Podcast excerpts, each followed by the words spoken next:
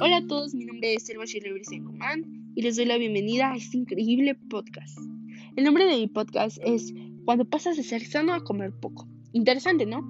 El motivo por el cual elegí hablar acerca de este tema es que está basado en mi experiencia. Yo hace poco sufrí una experiencia no tan agradable acerca de estos diversos temas que estaré hablando en episodios y decidí compartir mi experiencia aquí ya que quiero poder hacer un cambio o poder aconsejar a los adolescentes que es sano, al igual que la aceptación de uno mismo y cuánto te amas. Espero que realmente lo disfruten, al igual que les sirva de reflexión y puedan aprender de mis experiencias como yo aprendí. Bueno, para este primer episodio voy a hablar acerca de un tema muy interesante que la mayoría de los adolescentes les cuesta trabajar al igual que si no lo desarrollamos nos va a afectar de forma personal. Y tendremos una invitada muy especial que será la Miss Carla Rodríguez, que es una conocedora del tema, al igual que la psicóloga del colegio Discovery, que nos estará contestando algunas preguntas demasiado interesantes. Por favor, quédense a este increíble primer episodio. Como sociedad tenemos una mala costumbre de juzgar a quienes tienen o demuestran tener una buena autoestima y amor propio. ¿A quién no le ha pasado? Los tachamos de egocéntricos, hasta de fastidiosos. Decimos que les falta amabilidad y les sobra el ego.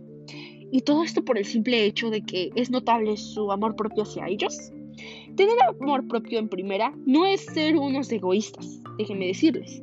Podemos ser humildes y tener amor propio. La verdad no le veo ningún caso poder poner etiquetas negativas a los humanos que se aman como son y tienen confianza en ellos mismos.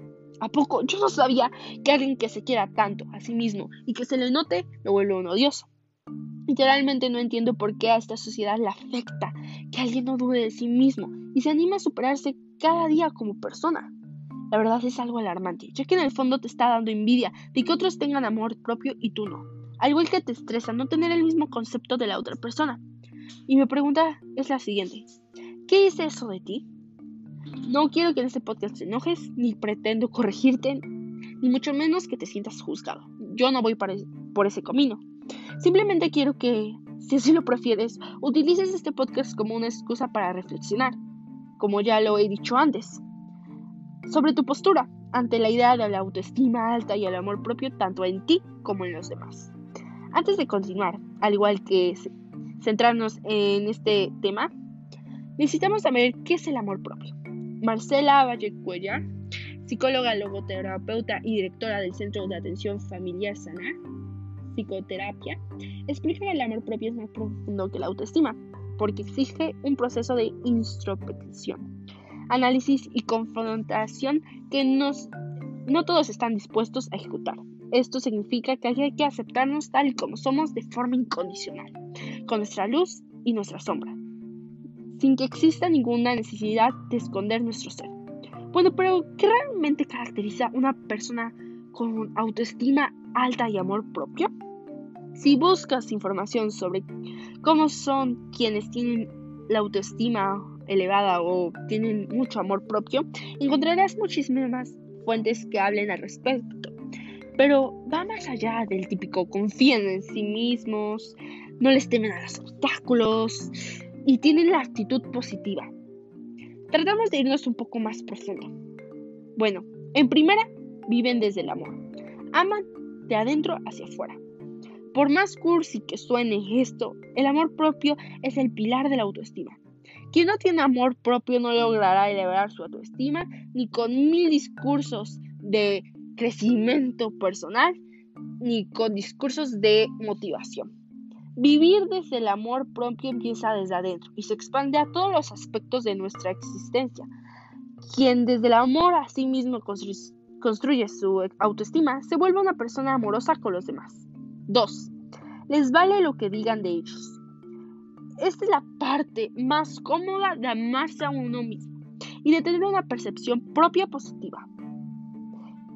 Importa un comino que opine de nosotros cuando sabemos quiénes somos y nos valoramos como individuos únicos, aceptando nuestros defectos y virtudes. Nos deja de importar lo que la gente diga cuando se refieran a nosotros. Se conocen de conciencia, abrazando a su luz y a su sombra.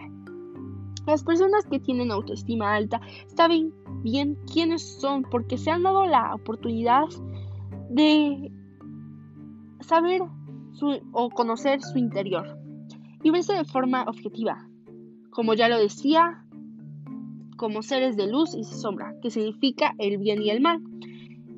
Y cómo se conocen a conciencia, tienen una visión completa de sí y se valora por lo que son.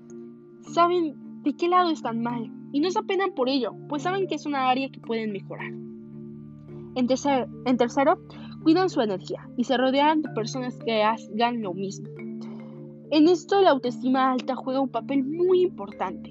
El sentirse bien con uno mismo es algo contagioso y se siente tan bien que buscamos rodearnos de personas que se sientan igual de incómodas consigo.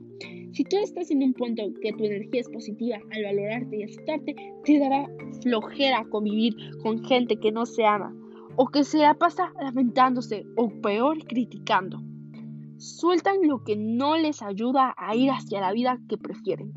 Cuando hay autoestima alta no puede o no queda lugar para la negatividad. Parte del proceso de amarse a uno mismo y valorarse como ser humano es entender que nos lleva a la plenitud y cuál es el camino hacia la vida que preferimos. Y bueno, esto sería todo por parte de mí, su servidora. Ahora vamos con una canción que nos dará también reflexionar de este tema. Y volveremos con la Miss Carla Rodríguez que nos cantará, contestará algunas preguntas de este primer tema Espero que les haya gustado eh, esta pequeña información para ya empezar con este profundo tema o interesante tema. Gracias.